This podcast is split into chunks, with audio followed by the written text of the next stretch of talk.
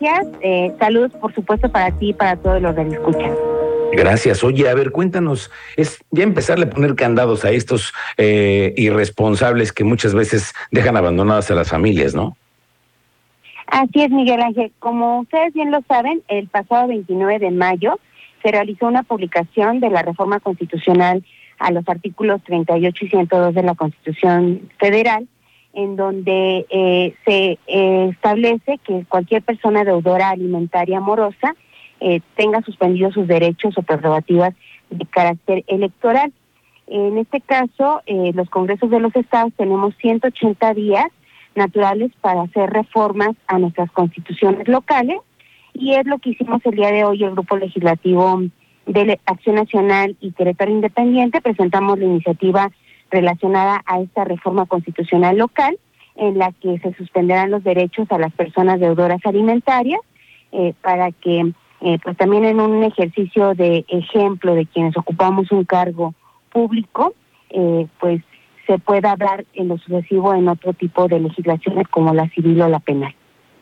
Esto quiere decir que entonces la gente que va a estar postulada también sabremos que es gente derecha, hombres y mujeres que hacen el bien y que no están dentro de estos padrones que muchas veces aparecen. Oye, pero ¿hasta dónde va esta iniciativa? ¿Qué es lo que a ti te parece que es lo destacado respecto a lo que le van a quitar de derechos a los ciudadanos que sean irresponsables? Pues eh, en este caso, esta reforma va específicamente a la materia electoral que es que no puedan ser postulados como candidatos ni tampoco puedan ocupar cargos directivos dentro de cualquier espacio de la administración pública. Estamos hablando de los tres poderes, legislativo, ejecutivo y judicial, y esto ya va a aplicar justamente para el próximo proceso electoral. Y pues es un muy buen punto de partida para todas las reformas relacionadas a este tema en el estado de Querétaro.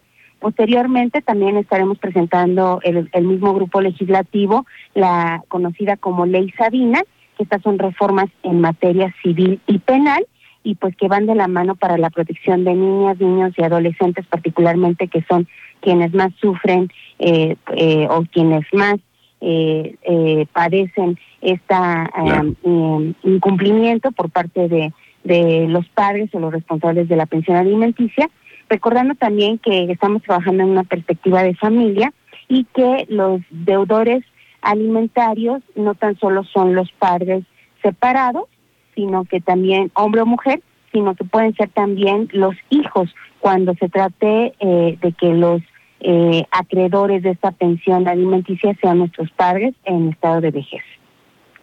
También eso es muy interesante, también entender que esta es una idea en la que se contempla a otros sectores de la población vulnerables, ¿no? Entonces, también las eh, los abandonos a nuestros familiares puede ser ya motivo de una eh, de, de un asunto legal, Betty.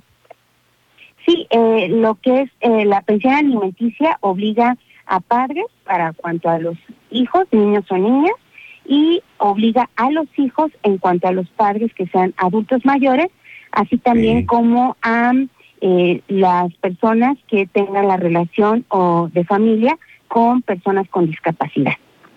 Claro, porque también puede ser que son sectores también abandonados o que muchas veces también son eh, víctimas de abusos por parte de la familia que a veces, en ocasiones, las personas de la tercera edad las van relegando muchas veces, a veces las, dejan sin las propiedades en donde crecieron y todo por, por, unas injusticias que ahora, de acuerdo con lo que dices tú, eh, Betty, esto podría quedar ya blindado. ¿Cómo le ves tú el tiempo a esta, a esta reforma?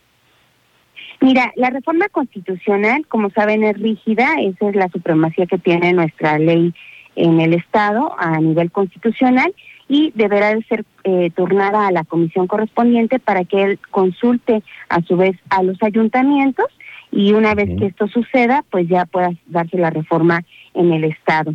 Eh, yo veo, pues obviamente que los consensos están dados para que podamos dar cumplimiento y Querétaro, como siempre, pues vaya eh, cumpliendo con estas responsabilidades que tenemos eh, de poder atender a quienes más lo requieren a través de los, las reformas legislativas. Muy bien.